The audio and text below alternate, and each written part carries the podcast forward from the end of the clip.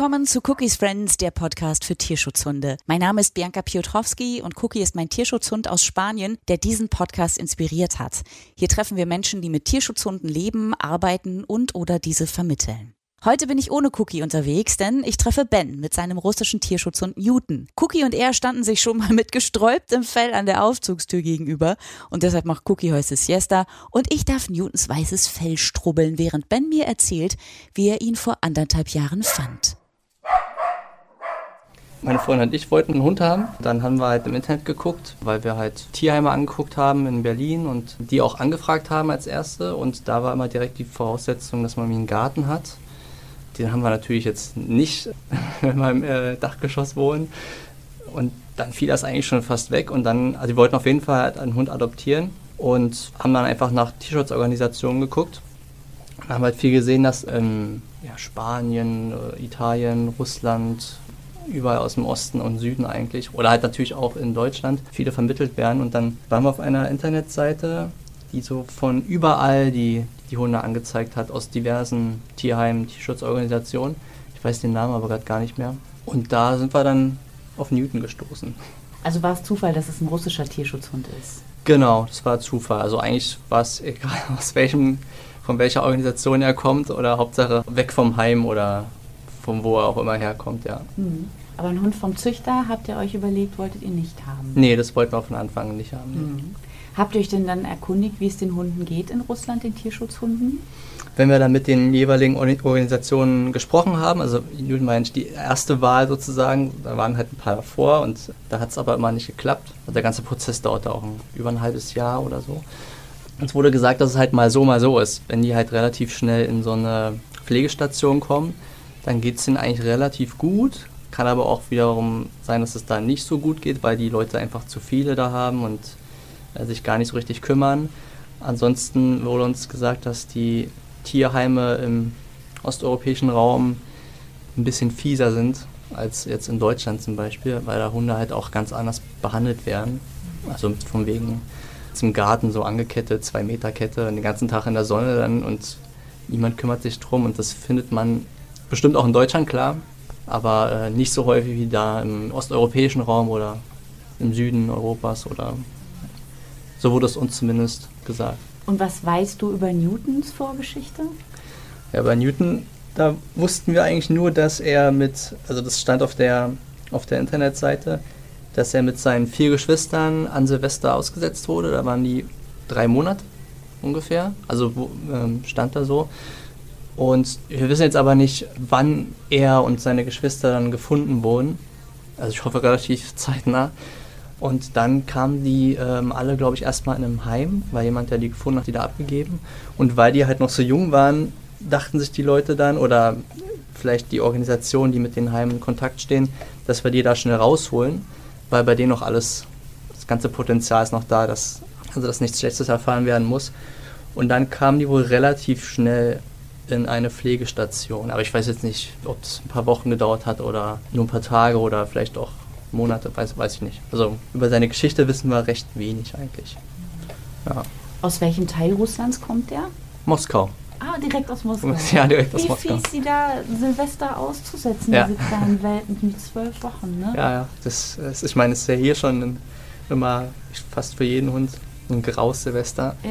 Er hat auch dieses Jahr eine Woche gebraucht, um sich wieder zu akklimatisieren. Also er wollte nicht rausgehen, Mhm. außer morgens, weil er hat das noch nicht verknüpft. Ähm, aber dann ab mittags, abends, also da muss man ihn schon zwingen, dass er rausgeht, im, im Sinne von halt einfach rausheben. Sonst ja, wäre er nicht gegangen. Das geht ja auch nicht. Dann. Das heißt, das erste, was du von Newton kanntest, war sein Foto. Und dann hast du ihn dir ausgesucht und mit deiner Freundin und dann ist er praktisch von Russland aus hierher transportiert worden von Moskau. Ja, genau. Also klar, Fotos waren auf dieser Internetseite immer Tausende und dazu auch mal so eine kurze Information. Der Name, der hieß Light vorher und dann das Alter und ja, Mischling stand bei ihm. Wussten wir auch nicht genau, was das, was da jetzt in ihm steckt und und wenn man da drauf geklickt hat, hat man dann die paar weiteren Infos gehabt, dass der halt recht verspielt, neugierig. Äh, klar, kann man halt so und so verkaufen. Auf jeden Fall, dass der menschenfreundlich ist und Anfänger geeignet. Und dann dachten wir, ja super, genau das brauchen wir, weil es unser erster Hund ist. Also ich hatte auch schon mit anderen Hunden natürlich Kontakt und auch mal eine Zeit zusammengelebt, so, so halb, halb. Aber es ist halt trotzdem was eigenes, einen eigenen Hund zu haben. Dann dachte man, gut, für Anfänger perfekt. Ja. Seid ihr also eher danach gegangen oder auch nach Aussehen? Was war euch da wichtig? Anfangs äh, hat man natürlich immer so einen, so einen Wunsch, so, dass es schön ist. So. Aber äh, das muss man dann auch irgendwo hinten anstellen. Also wir fanden halt immer halt so mittelgroße Hunde toll und auch mit ein bisschen äh, wuscheligen Fell und sowas, klar. Äh, und halt, ja, also halt, wir haben uns schon geguckt, wie er ausschaut. Ähm, dachten wir, ja, Border Collie und so. Und dann haben wir aber geguckt, Border Collie, was braucht der? Was muss man mit dem machen? Wie ist der so? Und dann dachten wir, ja, das können wir dem Hund nicht bieten, glaube ich. Und dann haben wir halt einfach weitergeguckt. Ich wusste halt von einem Kumpel aus Italien, den ich mal besucht hatte. Der hatte zwei Labradore und aber die waren entspannt, aber es gibt auch entspannte Huskies und entspannte. Es gibt halt von jeder, von jeder Rasse einen entspannten mhm. und einen unentspannten. Und dann haben wir einfach weitergeguckt. Mhm. Hauptsache, da stand auch, dass es für Anfänger geeignet ist, das Tier. Und das Alter war eigentlich relativ egal. Also schon noch jünger, also ob es jetzt ein paar Monate oder ein oder zwei Jahre oder drei Jahre, das war eigentlich egal, ja. Also ja, erst war das Äußerliche, dann haben wir aber schnell gemerkt, nee, das kann man eigentlich nicht machen. Und haben dann geguckt, was sonst so passt, ja. Mhm. Und wie alt war er dann, als er sich auf die Reise gemacht hat? Circa elf Monate. Mhm. Also der wird ja auch irgendwie noch jünger eher geschätzt. Also vielleicht ist er jetzt auch, vielleicht war er da auch erst zehn oder vielleicht neun. Monate. War er kastriert, als er kam? Nee, der war unkastriert, ja. Mhm. Und dann, wie lange ging die Reise von Moskau nach Berlin? Ja, das war auch so ein Ding. Uns wurde halt gesagt, das dauert ungefähr so drei, vier Tage, weil er ja mit äh, durch die Grenzen muss. Dann gab es halt auch Corona, dann noch irgendwie einen Konflikt äh, in Weißrussland. Mhm. Und dass an den Grenzen auch gerne mal die Hundetransporter irgendwie zwölf Stunden stehen bleiben. Und deswegen äh, wurde gesagt, ja, Donnerstag fahren sie los oder Mittwoch, weiß es gar nicht mehr und äh, Samstag oder halt Sonntag kommen sie an. Dachte man, okay, cool, dann wissen wir jetzt Bescheid, nach ewig langem Warten, weil es wurde immer nach hinten verschoben, wegen äh, Corona eben. Und das waren noch 13 andere Hunde, die mitkamen, alle nach Deutschland. Und dann haben wir halt uns darauf eingestellt, wollten dann schön noch irgendwie Freitag die Tage dahin halt so Sachen vorbereiten. So, und dann, ich glaube, ich glaube, es war Mittwoch, ja, da wurde uns Bescheid gesagt, die fahren jetzt los, schön mit Video und Fotos und sowas. Und dann bekam ich Donnerstag um 12 Uhr einen Anruf, ja, ähm, der Leid, der kommt heute Abend um 19 Uhr. Und dann dachte ich, ja, ist ja ein überpünktliches Paket. So. so dann, oh, dann dachte ich erstmal, wie, wie soll ich das denn machen? Dann habe ich erstmal meine Freundin angerufen und ihr gesagt, ja, pass auf, Newton, also wir haben ihn ja Newton dann genannt, der kommt heute schon. Und ich so, was? Hast du alles liegen lassen bei der Arbeit, ist direkt nach Hause, hat schon mal irgendwie morische Möhrensuppe gekocht und halt irgendwie ja alles hundesicher erstmal vorbereitet, dass irgendwie nichts rumliegt, was er sofort in den Mund nehmen kann oder so. Und nochmal einkaufen gewesen. Äh, und ich habe dann auch früher Feierabend gemacht. Also bei nach Hause, haben gewartet und dann hat sich das so ein bisschen hingezogen. Dann war es nicht 19 Uhr, sondern am Ende war es 21 Uhr oder 21.30 Uhr, ich weiß gar nicht mehr so genau. Da kam er dann mit dem Transporter an. Er war auch scheinbar der Erste, der abgegeben wurde. Wir hatten auch die Wahl, ob die einfach weiterfahren, wenn wir nicht können an dem Tag, weil er schon eben verfrüht war. Und dann würde er aber als letzter Hund abgeliefert werden und dann müssten wir ihn irgendwie in, ich glaube, Halle war das. Hätten wir ihn abholen müssen. Ja, dann haben wir gesagt, nee, kriegen wir auf jeden Fall schon so hin. Und dann kam er halt an. Mhm. Ja. Wie war das denn? Wo, wurde, wo kam der Transport denn an? Bis zur Haustür zum Glück. Ui, toll. Ja, also eigentlich hätten wir ihn abholen müssen in äh, Lichtenberg, aber weil eben die Situation sich ein bisschen äh, geändert hat und da sind sie auch uns entgegengekommen, dass sie gesagt haben, ja, okay, dann können wir auch zu euch bringen, weil wir wohnen ja jetzt nicht so weit weg von der Autobahn vielleicht zehn Minuten oder so, eine Viertelstunde. Dann kann man das doch so machen. Und du sagst, deine Freundin hatte schon morische Möhrensuppe gekocht. Das ja. ist ja eigentlich sehr darmfreundlich. Ja. Da hattet ihr ja schon super viele Informationen, ne? Ja, ja, wir haben uns vor Vorfeld viel mit dem Hund auseinandergesetzt und Bücher gelesen und mit der Ernährung und alles mögliche durchwühlt im Internet und eben auch Bücher gekauft. Ja. Äh, und so YouTube-Videos natürlich auch, so mit vielen Tipps und weil wir ja nicht wussten, wie wird, wurde er gefüttert. Mhm. Uns wurde auch mitgeteilt, dass die da auch oftmals nur Weißbrot bekommen. Vielleicht irgendein Rest. Ah, ah. Hat er wieder meinen Schuh. und dann dachten wir, okay, dann ist so eine Möhrensuppe vielleicht ganz gut erstmal, mhm. dass er was leicht verdauliches hat, was auch noch ein bisschen präventiv ist. Und hat er die Möhrensuppe dann auch gefressen? Ja, da haben wir uns sehr gefreut, dass es in unsere Hausmannskost geschmeckt hat. Ja. Ja, wie war es überhaupt? Er kam an vor eurer Haustür, die Tür geht auf und wie war das dann? Ist er dann gleich rausgesprungen oder war er sehr zurückhaltend? Ja, also wir haben halt unten gewartet vorm, vorm Haus und da kam der Transporter an. Die waren sehr nett, die beiden, die in Bahn gefahren haben, konnten aber kein Wort Deutsch und haben dann halt äh, einfach nur gesagt, leid. Und dann so, ja, ja. Und dann haben sie ihn halt rausgepackt und äh, mir in die Hand gedrückt. Dann habe ich erstmal gemerkt, wie, wie weich der ist und so. Habe ich mich total gefreut. Ich weiß auch nicht warum. und ja, dann haben die, glaube ich, nur noch kurz irgendwie freundlich gelacht und so und dann ja, Ciao gesagt. Und dann hatten wir den auf einmal. Und dann war er natürlich erstmal total wild. So, ne? Überall mit der Nase hin und ziehen bis auf Anschlag. Und wir dachten immer, ja, kannst du erstmal vielleicht pullern gehen oder so, aber war ihm irgendwie alles zu aufregend, als, als dass er pullern hätte können. Dann sind wir halt nach oben gegangen.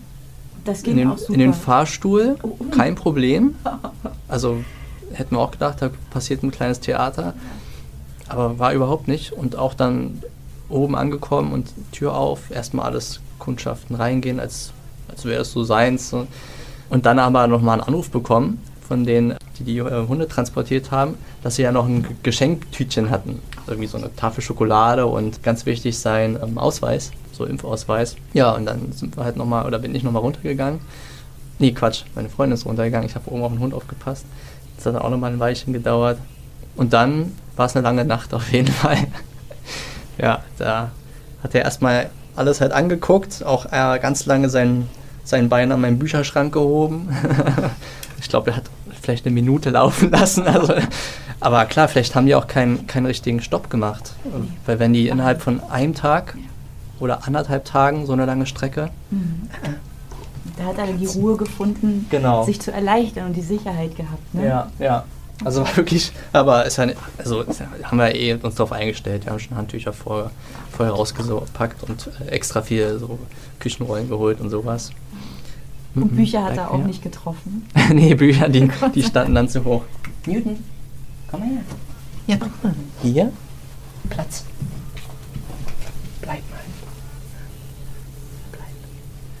Dann sind wir halt nochmal um 0 Uhr kurz mit ihm raus, weil halt vielleicht nochmal irgendwie doch groß musste oder so, war aber nicht der Fall. Dann hatten wir ihn halt ins Schlafzimmer genommen und da auch die Tür zugemacht, dass er erstmal bei uns ist und nicht, weil wir wissen ja nicht, was macht, was stellt er denn so an. Und hat dann auch halt schon sein kleines Bettchen und so alles, wo er sich reinlegen konnte und eigentlich wohlfühlen. Aber war halt noch ein bisschen aufgedreht, sprang auch direkt aufs Bett. War natürlich seins. äh, und ja, so ist er halt auch. Ne? Wir dachten, okay, ein Hund aus dem Tierschutz, der wird erstmal Vertrauen gewinnen müssen und verängstigt sein und schüchtern und so, aber er war halt so, äh, da bin ich. Jetzt sage ich, wo es lang geht. so, ne, direkt aufs Bett, dann sollte er runter. Dann hat er natürlich gleich lautstark verkundet, dass ihm das nicht passt. Und wir als Anfänger dachten, oh krass. Und dann sind wir halt noch, noch mal raus mit ihm, so 1 Uhr oder sowas. Dann waren wir halt so 10 Minuten mit ihm draußen. Und dann wollten wir natürlich wieder hochgehen. Und auf einmal war der Fahrstuhl ein Problem. dann äh, hatte er absolut keinen Bock da reinzugehen. Ich glaube, wir haben dann anderthalb Stunden probiert, ihm irgendwie in den Fahrstuhl zu bekommen weil äh, tragen oder das wollten wir auch nicht, weil wir halt noch nicht sicher waren, was ist denn, hat er vielleicht mal ein schlechtes Erlebnis mhm. doch gehabt. Das, mhm. Deswegen hatten wir auch da gut Respekt und haben dann äh, seine große Hundereisebox mit nach unten getragen, irgendwie da reinzulocken. Hat auch dann irgendwann geklappt. Und dann ja, waren wir eben ich, ja, 2.30 Uhr oder 3 Uhr, ich weiß die Zeit natürlich nicht mehr, waren wir dann oben endlich und ja, konnten dann vielleicht so ein paar Minuten schlafen. also, ja, halt. Mit Newton im Bett oder daneben? Nee, nee, ähm, ähm, nicht auf dem Bett, mhm. da, davor. Mhm. Ja, also in, in, seinem Bereich. War aufregend. Also wir konnten natürlich auch nicht schlafen, weil es aufregend war ja. und weil der Hund aufgeregt war. Wahnsinn. Und dann der nächste Tag? Wie gestaltete sich der? Halt, da haben wir halt auch äh, gedacht, ja, immer nur kurze Runden, paar Minütchen und da waren wir so, ich glaube, sechsmal am Tag draußen, wegen auch Pullern und so, also weil wir nicht wussten, wie ist das, gibt er Bescheid. Da waren ihm auch andere Hunde noch relativ egal. Also er mhm. ging einfach vorbei. Ich schätze mal auch eher wegen Aufregung und er musste erst mal gucken, ja, was kann ich mir hier denn vielleicht so leisten. Mhm. So kam es uns im Nachhinein dann vor.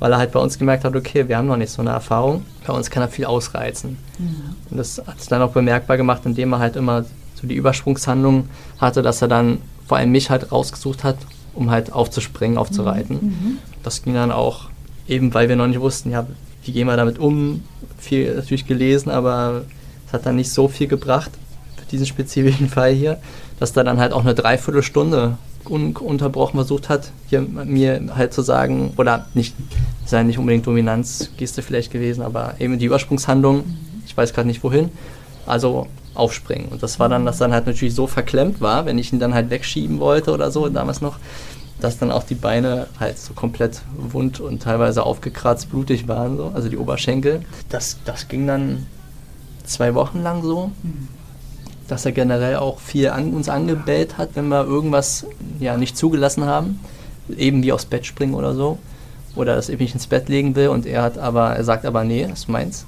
Und dann hatten wir eine Hundetrainerin mal angerufen, weil wir wollten natürlich noch einen Trainer haben, und, äh, haben gefragt, ja, wie können wir dann mit dieser Situation umgehen, weil das ist gerade so das, ja, nicht nervigste, sondern das ja, schmerzvollste, doch auch nervigste. Und weil wenn wir unsicher sind, ist er natürlich auch noch mehr unsicher. Und dann meinte sie, ja, äh, weil ich erzählt habe, ich gehe dann immer auf diesen Erker im Wohnzimmer, weil da kommt er halt nicht hoch. Und meinte sie, ja, machen Sie das erstmal. Und dann dachten wir im Nachhinein, okay, ja, ist aber auch nicht so die Lösung, weil dann lernt er ja nur, dass er uns da hochjagen kann. ne? Und dann hatten, und weil, weil wir halt unbedingt so schnell es geht halt die Trainerin haben wollten und die wir angerufen haben, konnte ähm, erst irgendwie in zwei, drei Wochen, es war uns aber zu lang, haben wir dann woanders angerufen und dort hatte auch erstmal keiner so die Kapazitäten, aber da wurde uns direkt eine andere Trainer ans Herz gelegt, die das sehr gern machen würde, die auch selber schon viel durchgemacht hat mit ihren Hunden, aber halt echt super ist. Und äh, sie hat uns direkt von fernab schon übers Telefon Management-Tipps gegeben und gesagt, ja, nee, nicht da hochgehen, sondern einfach entgegenstellen. Und das hat dann auch geklappt, relativ zügig so. Ich glaube, eine Woche und dann hat er begriffen, dass, dass es nicht so geht. So. Mhm. Äh, dann war aber auch gut, zumindest bei uns zu Hause. Genau, und die Trainerin, die hat uns da auf jeden Fall erstmal gut durch die, die Zeit geholfen und viel erklärt und auch über seinen Charakter uns viel erzählt, weil wir dachten, okay, beißt der oder beißt der nicht? Die hat relativ schnell festgestellt, nee, nee, der wird nicht beißen. Der ist halt Teenager, hat einen guten Mix, hat irgendwie das Unsichere, aber auch Dominante irgendwie dass er denkt, er ist der König der Welt so und ja, hat eigentlich die Hosen gestrichen voll. So. aber halt ja, oder aber auch eben nicht. So dieses, das, das Widersprüchliche irgendwie. Aber das hat uns dann ein bisschen Vertrauen gegeben. Was glaubt ihr, was steckt in ihm? Also wir es einschätzen mittlerweile äh, oder damals eingeschätzt haben und die Trainerin, dann ist halt auf jeden Fall ein Schäferhund drin. Ja, das stimmt. Und äh, russische Leica wurde auch gesagt. Mhm. Also, also Husky Leica also Wachhund auf jeden Fall. Ja. Meldet gern, wenn jemand draußen ist, mit so einem Wuffen. Mhm. Auch mal in Bällen. Mhm. Und ja, aber vielleicht sind da auch noch andere Sachen drin. Gentest hatten wir auch mal überlegt, aber da wurde uns gesagt, das ist nicht so aussagekräftig. Andere sagen, es ist aussagekräftig. Also haben wir bisher noch nicht gemacht, weil im Endeffekt war es uns bewusst, weil er ist ja er mhm. und wir müssen halt gucken, wie ist er vom Wesen. Das stimmt. Ja, sehr spannend. Ja. Also da habt ihr so durch die Trainerin so ein bisschen Sicherheit bekommen. Das ja. war natürlich auch eine krasse Erfahrung, dass der Hund dich auf der Straße so angeht, dass du sogar Verletzungen hast am Bein. Ja, also das war, das war ähm, zu Hause eher, ähm, mhm. auf der Straße, halt ähm, durch die Hose auch, also durch eine Jogginghose dann, mhm. das Festkrallen ähm, und mhm. ja, ja. ja. Was habt ihr dagegen gemacht? Habt ihr versucht, ihn so ein bisschen zu entspannen, Entspannungstraining oder... Ja, also, also jetzt explizit dagegen nicht mit Entspannung, weil wir wollten erstmal aus dieser Situation heraus. Mhm. Und da haben wir dann halt mit den Beinen weggeschoben. Mhm. Also ne, natürlich nicht, nicht äh, überhaupt nicht äh, getreten oder sowas, ganz und gar nicht. Aber einfach halt ja eben so ein stärkeres Wegschieben. Mhm. Und das hat er dann auch gleich gemerkt, dass es, dass es nicht in Ordnung ist, was er da macht. Weil einfach ihn jetzt irgendwie mit der Hand wegschieben oder wegdrücken oder sich umdrehen oder gab es auch andere Sachen im Internet, wenn er aufreitet, dass man die Vorderpfoten nimmt und rückwärts läuft, weil der Hund das nicht so mag und so. Aber das ist halt, das war so, nee. das war nichts. Ja, es ist ja auch irgendwie eine Not, die er hat. Ne? Ja, ja. Wie du sagst, das ist ein Übersprungsverhalten. Er weiß nicht, wie er sich verhalten soll. Ja. Also macht er das, was er kennt. und meint es ja gar nicht böse. Ne? Überhaupt nicht. Das war halt ein innerer Konflikt, hat man ja auch in den Augen angesehen und die mhm. Lefzen, ne? Der, also dass die halt komplett nach hinten, die Ohren und die, also man hat gemerkt, der will das gerade eigentlich gar nicht. Der, der macht das wie ein Automat mhm. in dem Moment. Das ist das Einzige, was ihm da gerade einfällt oder was reflexartig passiert. Ja. Aber als es aufgehört hat, waren wir schon froh drüber. Wir waren echt, also, wir waren schon kaputt so die ersten zwei mhm. Wochen, dass wir dachten, boah, und, äh, und das sollen wir jetzt über Jahre hinweg machen, weil er recht hart war. Und die Trainerin zu uns meinte auch, ja, okay, ihr seid Anfänger. Der Hund ist auf jeden Fall kein Anfängerhund, meinte sie. Der Mix ist halt, der verlangt ein bisschen was ab, auch also erziehungstechnisch, weil er halt schon, der ist halt sehr schlau und der macht dann wirklich Sachen, die sich für ihn lohnen, wo er, wo er weiß, da springt was für ihn bei raus und man muss sehr konsequent sein. Viel mit der Körpersprache halt auch arbeiten. Also vielleicht bei allen Hunden wahrscheinlich, aber sie meinte halt bei ihm wirklich ganz klare Ansagen machen und sie meinte auch direkt, er ist sensibel, braucht aber auch die Bratpfanne. Also man muss einmal halt sagen Nein und dann aber auch direkt wieder entspannen und sagen, ja, ist alles, ist alles cool in der Freunde so. Mhm. Und das haben wir uns halt dann auch, auch zu Herz genommen, dass der Hund nicht nachtragend ist, dass man halt auch mal kurz einen Standpunkt beziehen kann und danach aber auch gleich die Energie rausschütteln. Mache ich mittlerweile übrigens auch ein bisschen. also, dann guckt er mir ein bisschen verdutzt an. Ja. Aber ja, dass ich dann so einmal mich schüttel und dann ist es halt auch weg. Dieser mhm. Stau, dieser, manchmal ist er wirklich Wut, wenn er dann so einfach die Sache nicht lässt. Vor allem, wenn er halt an dir klebt und einfach nicht aufhört, mhm. Du ja halt dann verzweifelt bist. Also wir hatten dann auch schon echt überlegt, schaffen wir das? Und sie meinte auch, ihr müsst euch überlegen, wollt ihr das machen? Ihr könnt an, mit dem Hund wachsen oder ihr entscheidet euch ihn halt, weil er noch nicht so lange bei euch ist, also zwei Wochen, dass ihr den vielleicht nochmal weitergebt an jemanden, der erfahren ist, der dem Hund auch ja, die Bedürfnisse erfüllen kann, der den Hund auch führt, weil er will ja eigentlich geführt werden, meinte sie haben halt überlegt und überlegt und auch viel geweint natürlich, weil der ist uns ja natürlich ans Herz, ne, ins Herz geschlossen worden, also nach zwei Wochen. Aber haben uns dann letztendlich dafür entschieden, halt ihn zu behalten, offensichtlich, ja. Mhm. Hattet ihr frei in diesen zwei Wochen oder musstet ja, ihr gleich äh, wieder arbeiten? Ich glaube, ich habe eine Woche frei gehabt und dann aber Homeoffice, wenn ich mich recht entsinne. Also wir waren auf jeden Fall mal zu Hause, ja. Das war uns wichtig, dass wir 24 Stunden Betreuung haben. Mhm. Ja. Wie war das denn dann, als ihr ihn das erste Mal alleine lassen musstet? Ja, das haben wir geübt mit einfach mal vor die Tür gehen und direkt wieder reinkommen und dann ähm, mal raus aus dem Flur. Also wir haben halt so ein verrücktes Treppenhaus, das ist wie in einem Hotel da irgendwie, weil es so ein altes Herrenhaus ist. Und dann halt eben mal Müll runtergebracht und dann wieder hoch. Und wir haben dabei aber mal gefilmt und dann das Video im Nachhinein angeguckt. Also anfangs noch so mit Videochat, mhm. äh, Videocall. Einer lässt sein Handy halt stehen, der andere ruft an und dann sehen wir, wie, was macht der, ist er entspannt oder winselt er oder ja.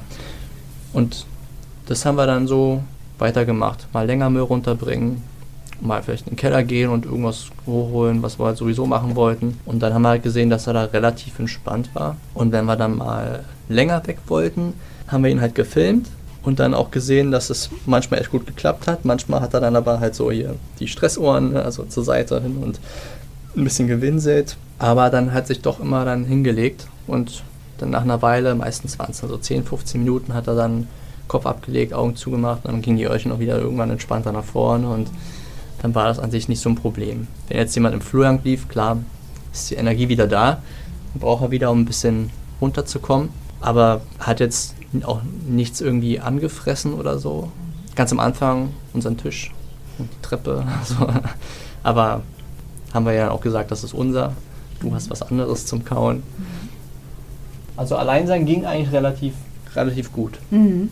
Jetzt gerade ist es eher wieder, dass er da nicht so schnell entspannt und dann auch mal vielleicht mal jault so ein bisschen. Hat man auch zum ersten Mal erlebt. Dann hat man gemerkt, okay, ja, steckt wohl doch irgendwie so like a Husky oder sowas drin, so wie er da so wolfsähnlich rumjault.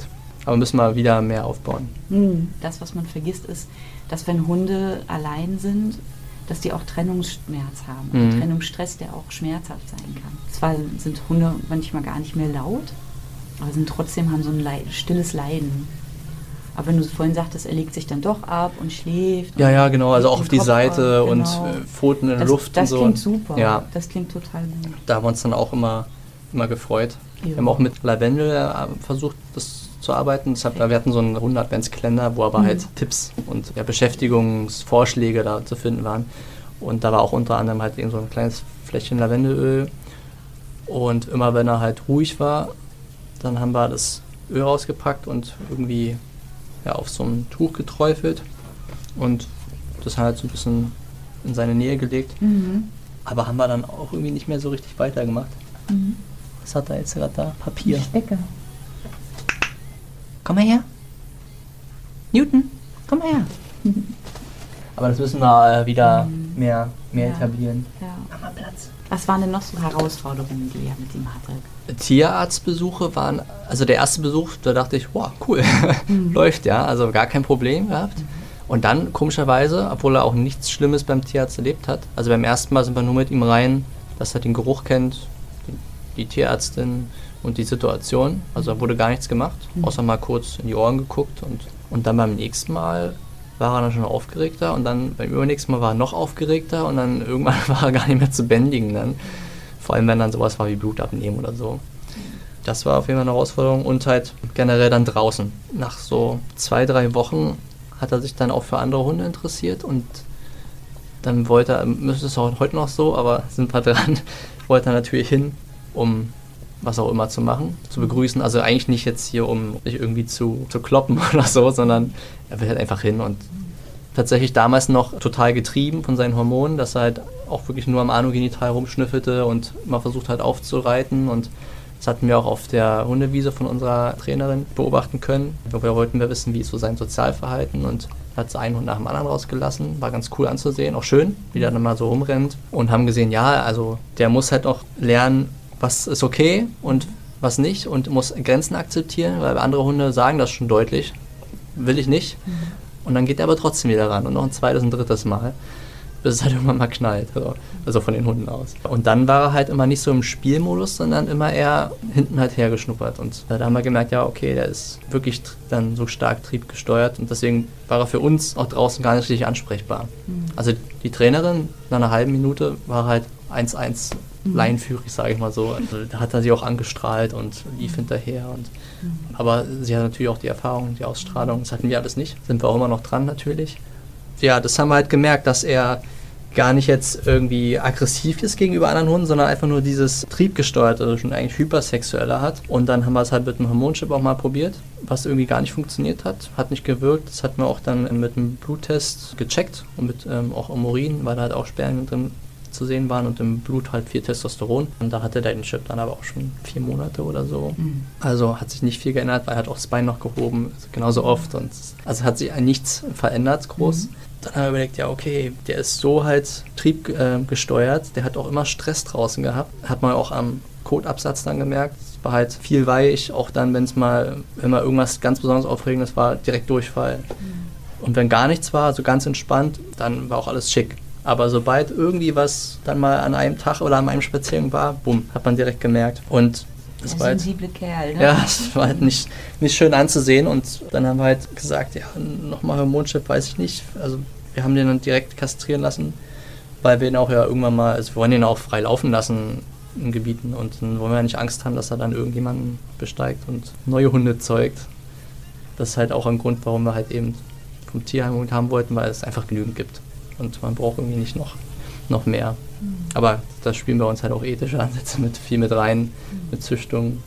Das ist für uns dann halt Kommodifizierung von Lebewesen und das, das finden wir halt nicht korrekt. Also sind halt keine Ware.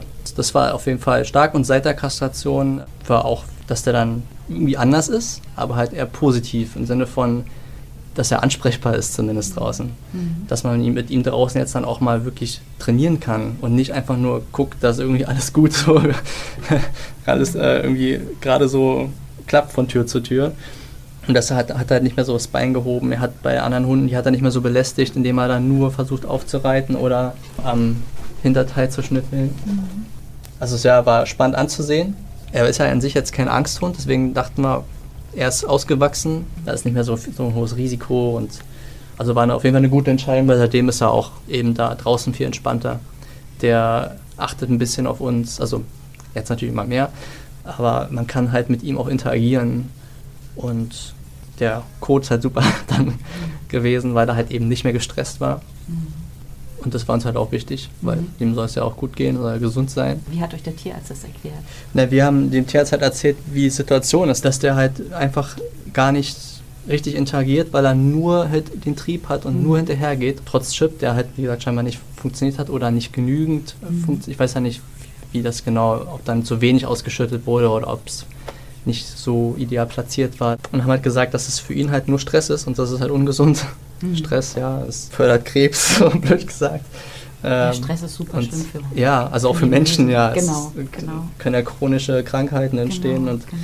wenn er halt dann auch nicht diese äh, Nährstoffe ordentlich alle aufnimmt, weil er halt, weil es einfach zu schnell durchgeht mhm. und ja, dann ist es halt einfach ungesund und Mhm. Eigentlich sollte ja halt die Gesundheit des Tieres im Vordergrund stehen, mhm. gerade halt eben auch für einen Tierarzt. Mhm. Und dann haben wir uns gedacht, ja, okay, klar, es muss eine medizinische Notwendigkeit geben. Für eine Tierschutzorganisation war es sogar vorgeschrieben, ja, was aber eigentlich so nicht so rechtens genau. ist.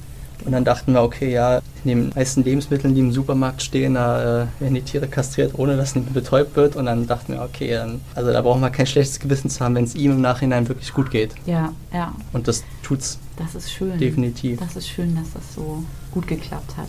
Weil ja. ich frage nur deshalb nach, weil mit Kastration immer so ein bisschen lax umgegangen wird. Ach, das ist ein Rüpel, den kastrieren wir mal. Ja, und, er, und, das ist es ja nicht. Also nee. das, das verunsichert viele Hunde am Ende auch. Und die werden dann, ja, bellen dann noch mehr an der Leine und ähm, mhm. ja, das Testosteron wird dazu sehr verteufelt. Aber so bei ihm scheint es ja wirklich, scheint, wenn er jetzt entspannter ist, dann ist das ja eine super Sache für ihn. Dann kann er ja. besser lernen und dann geht es ihm auch besser, wie du sagst. Ne? Ja, Verdauung, also alles läuft besser. Total. Also der Eingriff ist halt auch nochmal anders als bei, bei einer Hündin. Also mhm. weniger dramatisch, sage ich mal, weil weniger kleinere Wunde und sowas alles. Ja.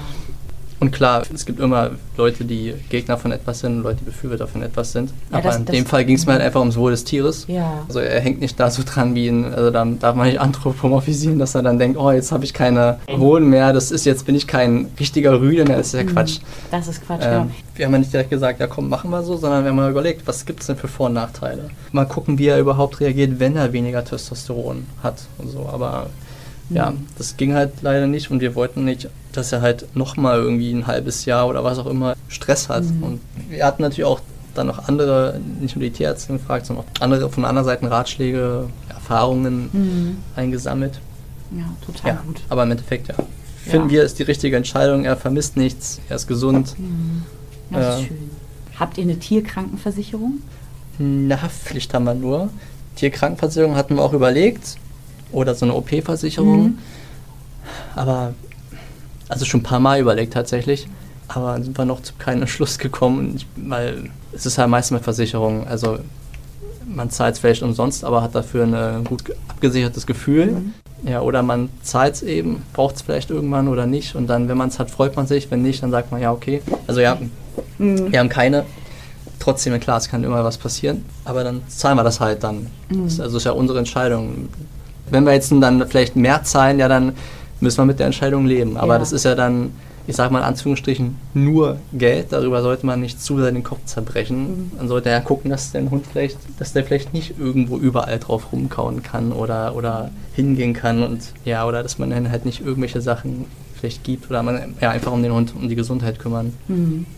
Ja, das, aber es kann auch sein, dass ihm auf der Straße was passiert, dass Klar. ein Fahrer oder ein Auto ihn erwischt. Klar, deswegen auch da halt mhm. achtsam. Deswegen haben wir auch halt diesen Tracker halt mhm. an ihm mhm. dran, eben damit er wegrennt, damit man ihn schnell wiederfinden kann, damit nicht irgendwas Schlimmes passiert. Ja.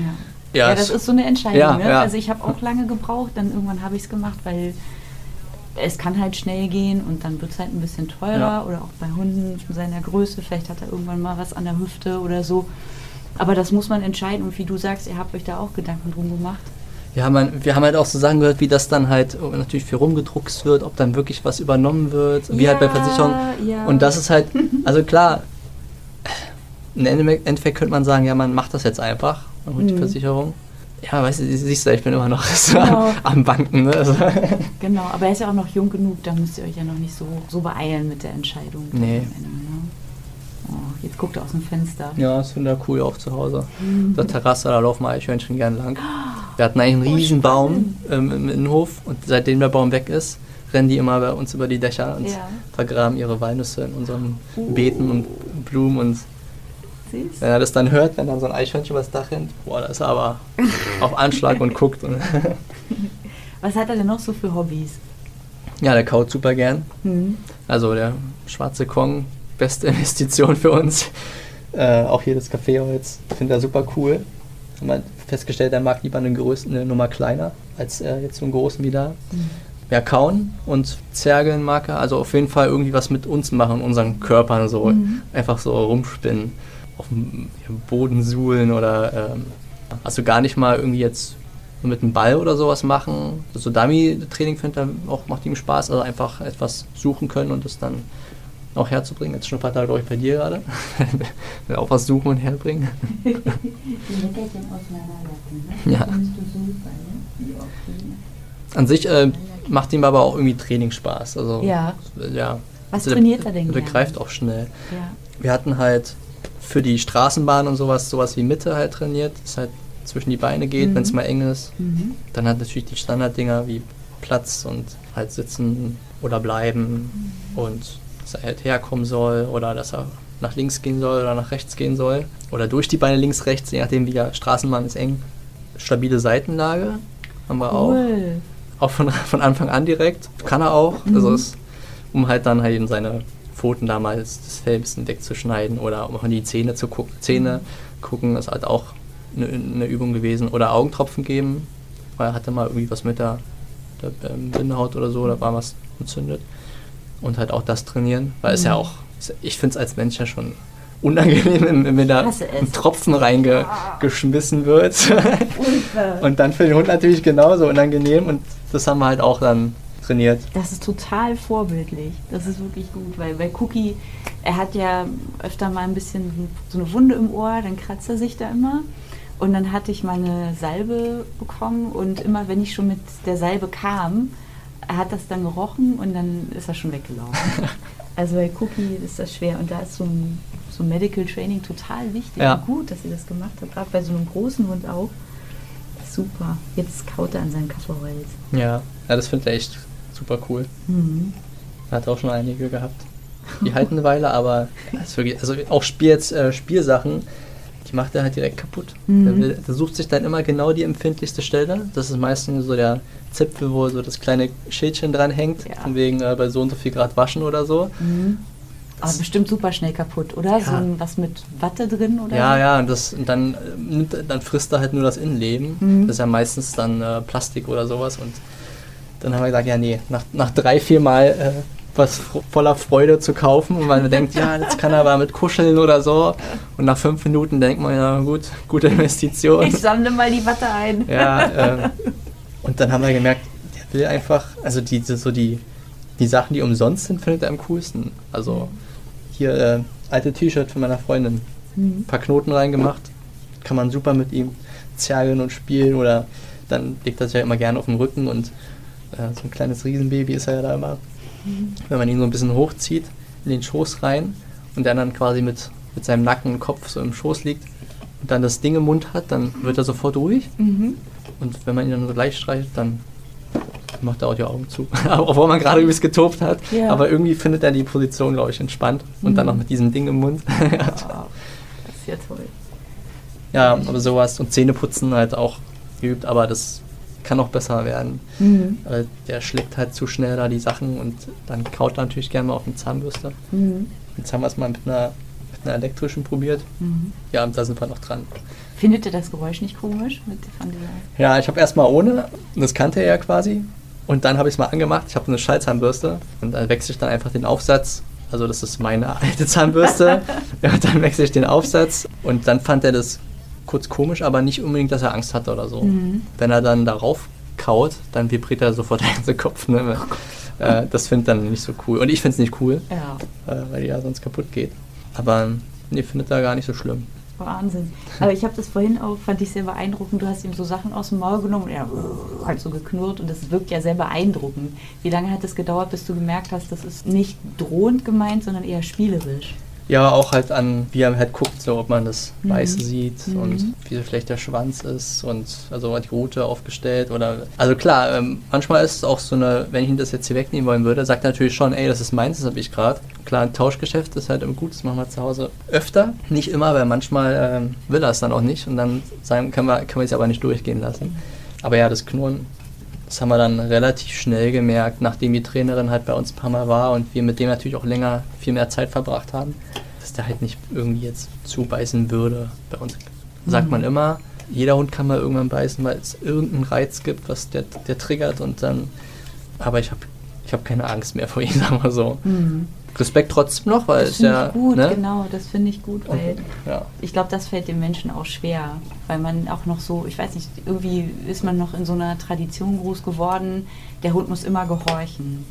ja, auf jeden Fall, dass, dass der halt Sachen behalten hat, wie jetzt das Ding. Wenn es jetzt ein Schuh von mir ist, den er wirklich nicht darf, wo Ja. auch weiß, dass er es nicht darf, dann nehme ich dem das weg, dann erlaube ich nicht, dass es seine Ressource ist, weil es hat, Mhm. also es hat gar nicht erst seine Ressource zu werden. Mhm. Aber jetzt so die anderen Sachen, also die lassen wir auch nicht jetzt rumliegen in der Wohnung, sondern wir geben die halt gezielt, je nachdem, was für ein Bedürfnis er hat.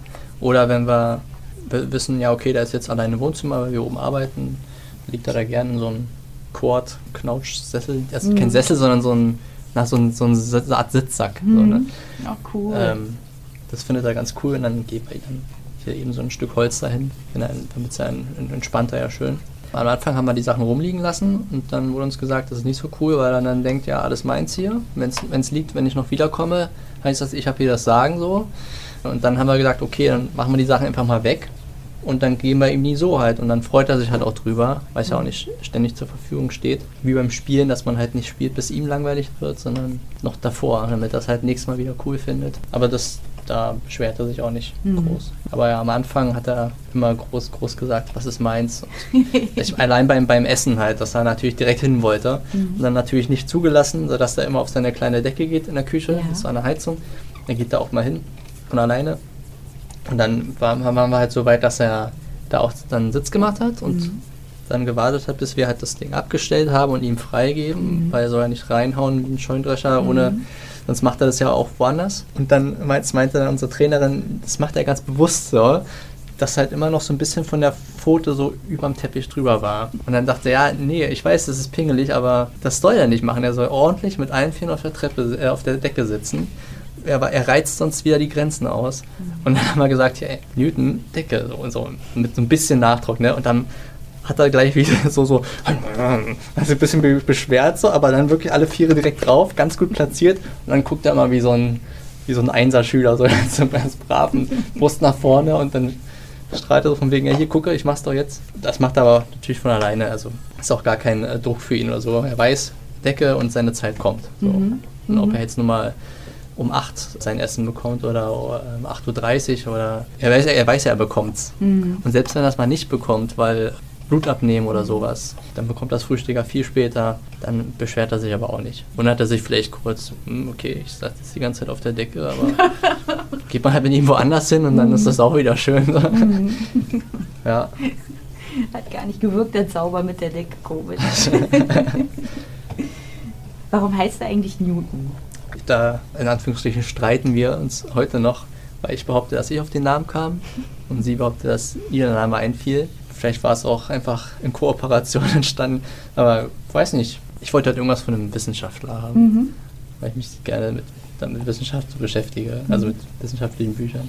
Und ich fand Newton eigentlich ganz cool. Finde ich passt auch. da, er hat auch halt auch Kraft. Mhm. So, das ist uns dann aufgefallen, da passt wirklich, weil er hat die Power. halt meinten auch immer die, die Tierärzte so von wegen, ja, jetzt macht seinen Namen alle Ehre. Du hattest vorhin gesagt, dass ihr guckt, dass er gut ernährt wird. Beim Thema Futter scheiden sich ja die Geister. Ja, Was macht das- ihr denn da? Das ist ja bei Menschen schon wild und bei Haustieren auch viel mehr. Also wir hatten am Anfang halt die Möhrensuppe gegeben mit Reis und so, mit der Magen erstmal klarkommt, weil wir nicht wussten, was hat der vorher.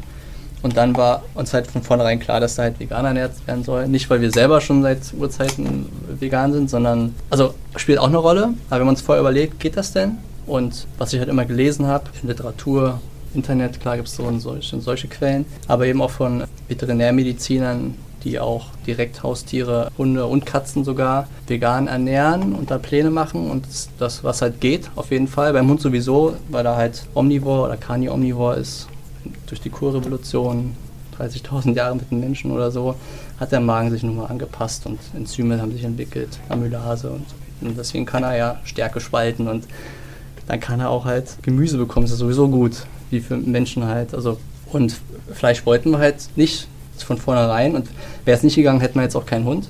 Weil vorher wollten wir Katzen. Ich hatte früher halt eine, die dann bei meinen Eltern geblieben ist, weil die halt immer einen Garten haben und so. Dann dachten wir, okay, ja, Katze, das ist halt, das ist ja sehr kontrovers, kann ich auch verstehen, aber ich denke es mir halt immer aus ernährungswissenschaftlicher Sicht, also ich bin kein Ernährungswissenschaftler, ne, überhaupt nicht, ist es halt so, jeder Organismus braucht Nährstoffe, die bioverfügbar sein müssen und wenn beides gewährleistet ist, der Bedarf und die Verfügbarkeit, dann ist das okay. Die Studien belegen es halt, dass es geht oder auch die, keine Ahnung, einer der ältesten Hunde, Bramble heißt er da, glaube ich, ne? 28 Jahre, Border Collie oder so.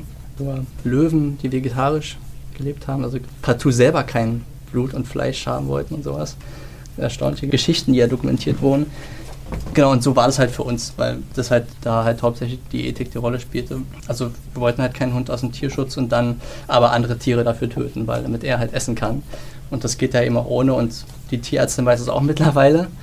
Also die erste Tierärztin meinte direkt, nee, geht gar nicht. Wenigstens vegetarisch. Und dachte ich, ja, okay, aber wenn vegetarisch für sie in Ordnung ist, warum dann nicht vegan? Weil wo ist da der springende Punkt? So. Genau, das war auch noch so eine Sache. Am Anfang dachten wir, er hatte die Addison-Krankheit.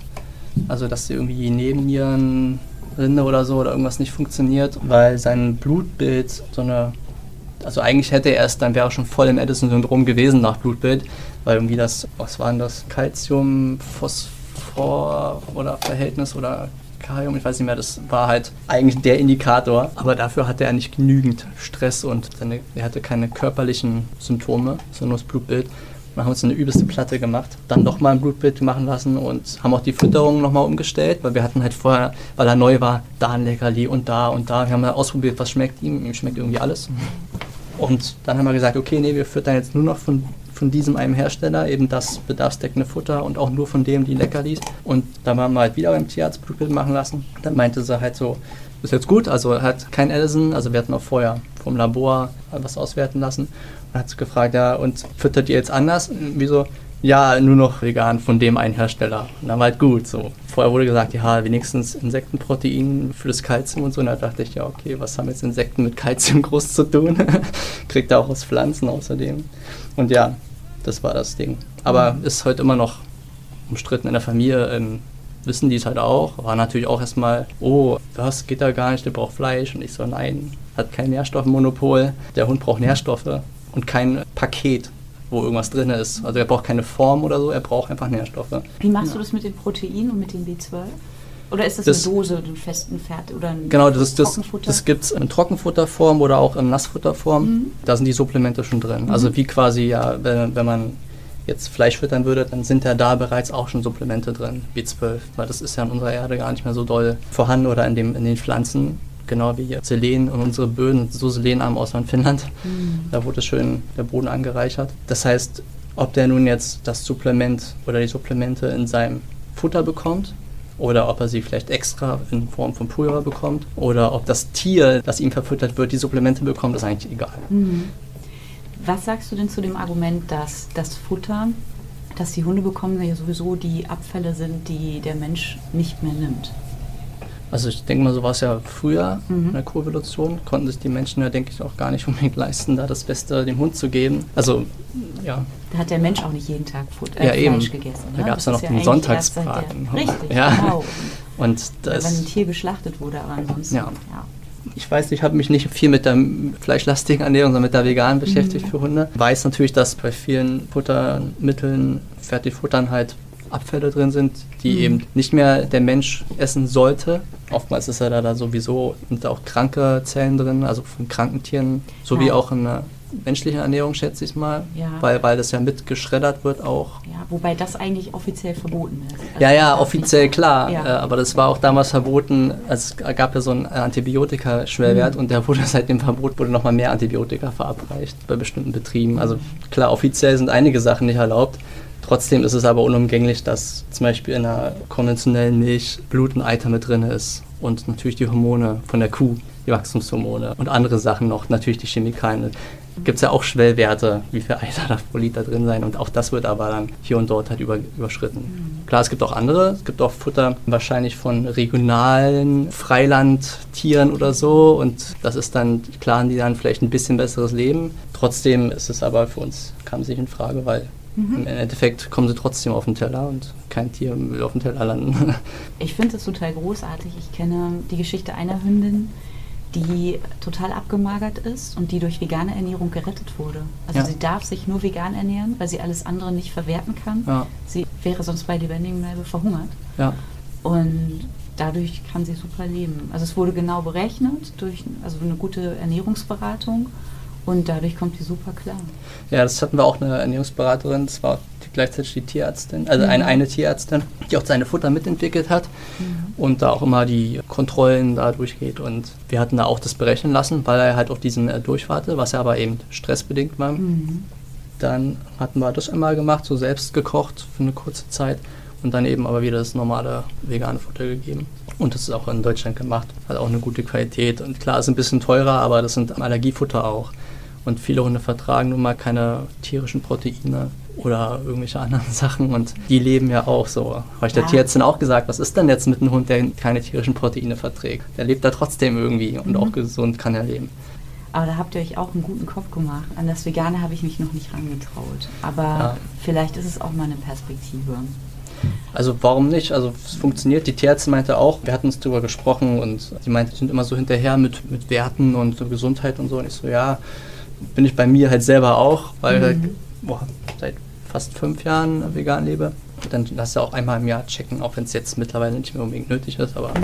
einfach für mich, um, um, halt den Nachweis zu haben für andere, die immer so zweifeln und sich aber generell gar nicht auseinandersetzen mit sowas. Und dann äh, meinte ich halt, weil ich ihn halt vegan ernähre, will ich halt sicher gehen, dass ich auch alles richtig mache, weil es um seine Gesundheit geht. Dann meinte ich, ah krass, ja, vegan. Ich so, ja, ja. Und dann sieht man ja gar nicht. Und, und dann meinte ich so, Warum auch? Also sehen sie bei mir jetzt auch nicht. Also, aber dann war sie direkt äh, eher aufgeschlossen wegen, mhm. aha, und wie ist das dann mit Protein und so? Ich meine, klar, Tierärzte müssen keine Ernährungsfachkräfte sein, die sind halt Mediziner. Mhm. Und im Medizinstudium hat man auch mhm. fast nichts über Ernährung, wobei Ernährung ja die Medizin selbst eigentlich ist, in den meisten Fällen. Mhm. Ich denke auch nur an Dr. Greger, How Not to Die, diese 15 Krankheiten, an die die Zivilisation immer zugrunde geht, fast alle davon waren ernährungsassoziiert. Mhm. Also ne, sei es jetzt irgendwelche Herz-Kreislauf-Sachen, Blutkrankheiten, generell hat eben Tumore, was auch immer es gibt, Diabetes, Fettleibigkeit. Das stimmt. meistens zu regulieren mit Ernährung. Absolut, absolut. Und bei mir sehe ich es halt auch, ich bin halt nicht einen Tag krank seitdem. Also ich war vorher auch nicht oft krank, aber auf jeden Fall zweimal im Jahr. Mhm. Ich, das sehe ich immer ganz gern. Ich hatte immer einen richtig derben Schnupfen.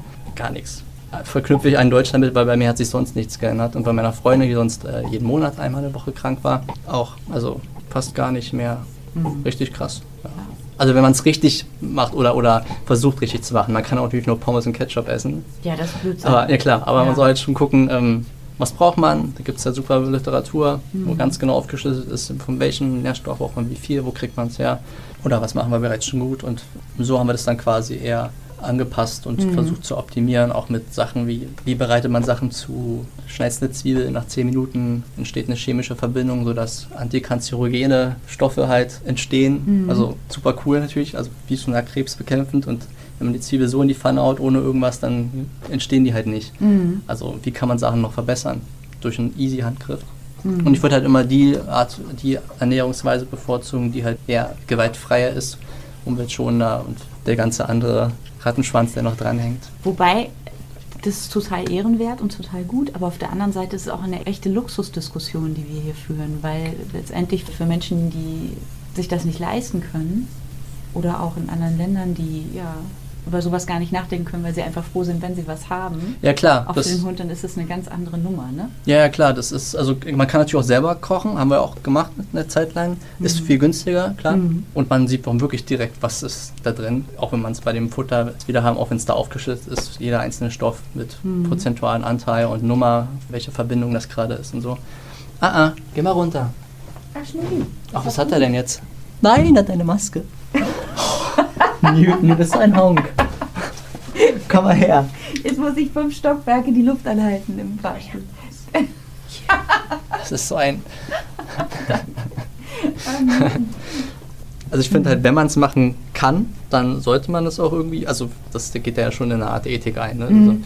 Also, klar, Menschen jetzt, keine Ahnung, die irgendwo in einer, in einer Arktis leben und jetzt nicht unbedingt da schön Acker betreiben können und Beete haben, was auch immer, mhm. die haben übrigens auch ein anderes Verdauungssystem vielleicht ein bisschen ist halt schwierig, weil man trifft schnell in so eine Moralphilosophie eben ab. Mhm. Aber das ist halt genau mein Thema privat. Das ist mhm. mein großes Hobby. Und wir hätten uns zum Beispiel eben keinen Hund geholt, wenn er nicht vegan gefüttert werden könnte oder wenn wir uns das nicht leisten könnten. Mhm. Wobei sein Futter ist jetzt auch nicht teurer als ein Allergiefutter von einer Freundin von uns, die ihren mhm. Hund mit einem Allergiefutter füttern muss. Ich glaube, das ist sogar noch einen Ticken günstiger.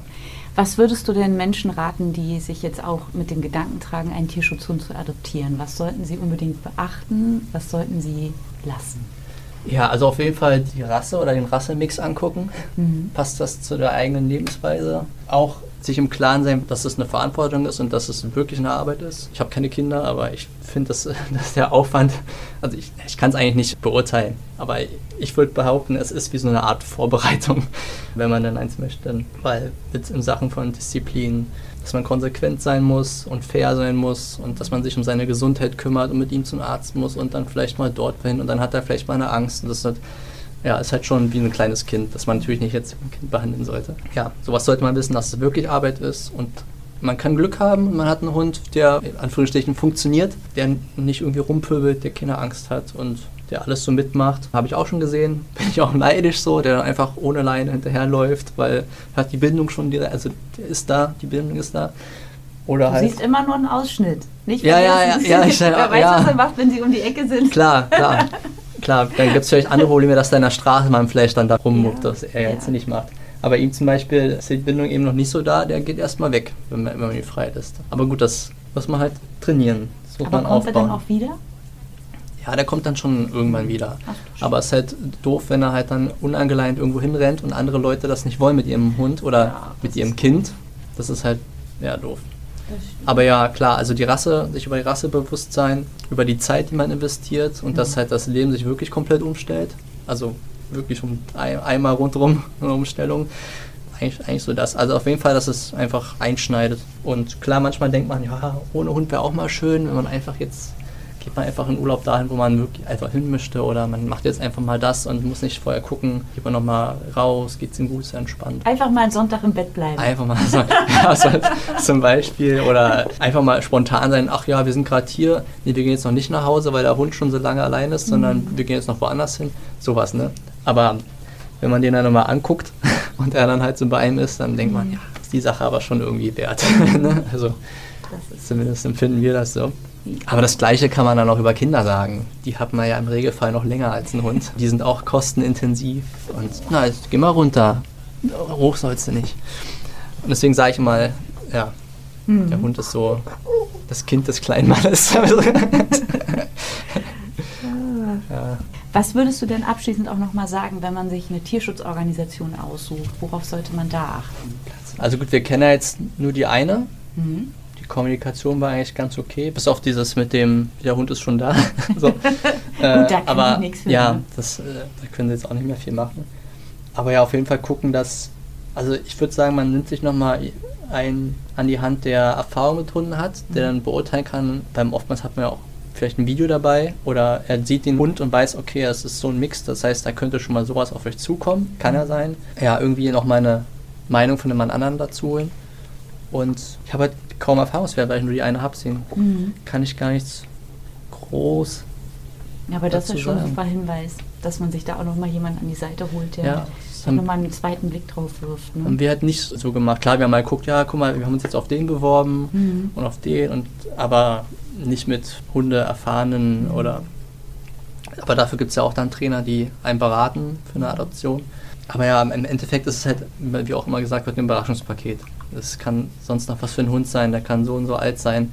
Da ist immer irgendwas Lustiges dabei, so sage sag ich jetzt mal schön diplomatisch. Das stimmt, aber ich glaube, das ist beim Hund, beim Welpen vom Züchter ja auch so. Da kommt es ja. ja auch auf so viel an, auf die Elterntiere, auf die Sozialisation und Da kann man auch mit ganz vielen Sachen konfrontiert werden, die man vorher gar nicht so auf dem Schirm hatte. Ja, ich finde auch noch jetzt ein kleiner Vorteil ist, dass ein Tierschutzhund, da bezahlst du halt die Schutzgebühr. Mhm. Die ist wesentlich günstiger als das Geld für die Ware beim Züchter. Und das erste Jahr ist auch steuerfrei. Also, das stimmt, das da musste ich zwar ordentlich mal hin und her schreiben mit dem Finanzamt. Das war nicht die Schuld der Tierschutzorganisation, sondern irgendwie bei der Verwaltung. Mhm. Dass Berlin sich da irgendwie ganz, also war irgendwie verzwickt. Aber war erstaunt, wie hinterher der eine da war vom Amt, der mich dann auch mal zwischendurch angerufen hat, um so ein Update zu geben, wie es gerade läuft. Da dachte ich, wow. Das ist ja nett. Krasser Service. Ja, so. Also, nicht, hätte ich nicht erwartet. Fand ja. ich sehr cool. Und vor allem, weil der da meinte, ja, das heißt, in Zukunft sollte dann, wenn die Organisation wieder Tiere nach Deutschland bringt, da kein Problem mehr sein. Mhm. Weil das ja jetzt durch ihn hier geklärt wurde. Mhm. Ach, durch ihn hier. Ja. Sehr schön. Ja. Was wünschst du dir denn für Newton für die Zukunft? Für Newton wünsche ich mir natürlich, dass er gesund bleibt, weil das ist auch immer so eine Art für mich dann zu zeigen, dass es geht und dann vielleicht andere auch zu inspirieren, dass die versuchen, ihr Hund vegan zu ernähren, eben um viel Leid zu verhindern und für Zukunft, Umwelt und, so weiter, das Ganze, was man erkennt. Und dann aber auch, dass er eine stärkere Bindung zu uns noch aufbaut, was aber auch Arbeit von uns ist, um dann halt auch mehr Freiheiten zu haben. Dass er auch jetzt im Auslaufgebiet entspannt ohne Leine ähm, auch mal da rumlaufen kann und nicht, dass ich immer die ganze Zeit dann hinterher muss und ihn dann vielleicht Sachen unterbinden, weil er da irgendjemand, irgendjemanden belästigt oder so. Also jetzt ja nicht, nicht aggressiv oder so, aber mhm. eben, man will das ja nicht immer. Er ist halt imposant, wenn er so auf einen zukommt ja. und man hat keine Erfahrung oder genau. so, dann denkt man, huch. Und ja, das stimmt, da hat man auch eine Verantwortung. Na, man ist ja immer auch so ein bisschen so ein Hundebotschafter, wenn man mit seinem Hund durch die Gegend läuft. Und wenn man das Häufchen nicht wegräumt oder wenn man den Hund nicht an die Seite nimmt, wenn Jogger, Radfahrer, Kinder ja. kommen, dann oder ältere Menschen, dann ja, fällt das auf alle anderen Hundehalter immer zurück. Ne? Genau, deswegen, ich habe auch schon ein paar Mal den Haufen von einem anderen aufgehoben. Mhm was, was ich erstaunlicherweise viel eklig, also ich finde es gar nicht ja. eklig bei ihm, finde ich überhaupt nicht, aber wenn ich dann so einen anderen kalten, oh, da, da, so.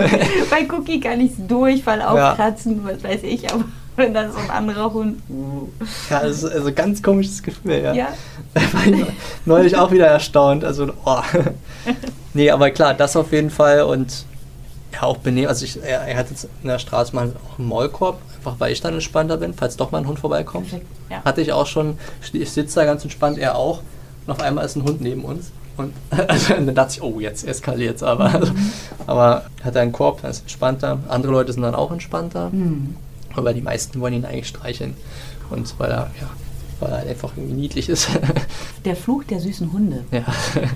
Ja, ja man muss sich immer wieder auseinandersetzen mit den Leuten. Dann. Ja, ich sage es auch manchmal, wenn ich dann gefragt werde, das finde ich sehr höflich ja, Das gut. Auch von Kindern so, ja. darf ich streichen? Dann meine ich so, oh, lieb, dass du fragst, aber mhm. lieber nicht, der ist halt ein bisschen stürmisch schon. Also ja. einfach, ja. Das ist eine tolle Antwort. Ja, das Kind könnt ihr natürlich an sich streicheln, der macht ja jetzt mhm. nichts, aber mhm. dann entscheide ich halt immer, wer ist das gerade und äh, in der Straßenbahn auch, wenn er ruhig ist, dann mhm. jemand die Hand hinhält, dann gucke ich ihn an, dann nicke ich und dann, dann ist es okay. Auch, mhm. auch mit anderen Hunden, ne, wenn dann gefragt wird, ja, kann mein Hund frei oder können die sich begegnen? Dann sage mhm. ich halt entweder nee mhm. oder in seltenen Fällen mal ja. Mhm. Weil er ja dann alleine er ist. Und das stimmt, das von Fall zu Fall zu entscheiden, den Hund zu fragen, zu gucken, wie ist er drauf, findet er den interessant, möchte der den auch kennenlernen, ist auch, glaube ich, eine ganz schöne Sache. Oder einfach hinterher schnuppern lassen, wenn die dann weg sind, dass er ja, das Informationen bekommt. Ah, ja. das, ich finde, das ist ein super, ein super Tool irgendwie. Ja. Ja, ja. das bei ihm halt, also ich glaube, er will eigentlich zu jedem Hund, ihn mhm. irgendwie erstmal abzuchecken und meistens ist es dann auch diese stürmische und Spiel auffordern und da haben aber nicht so viele Bock drauf, auf diese Energie so. Er hat zum Glück so eine beste Freundin, mhm. die ist auch so Energiebündel, die verstehen sich ganz gut. Das ist ganz cool anzusehen. Bei den meisten ist er dann doch ein bisschen zu, ja, ist halt auch ein bisschen distanzlos noch. Ne? Also geht einfach direkt hin und statt einfach mal so einen Bogen zu laufen und ja. dann vielleicht zu fragen, ist okay. Und so ist er halt von Anfang an, aber das kriegen wir auch noch sozialisiert Ach, irgendwie. Bestimmt, auf jeden Fall. Das war mein Gespräch mit Ben. Alle Links zur Literatur über vegane Ernährung findest du in den Show Notes. Und gefällt dir der Podcast? Hinterlass ihm gerne eine Sternebewertung bei Apple Podcasts oder wo immer du uns hörst. Die hilft es anderen, Cookies Friends zu finden.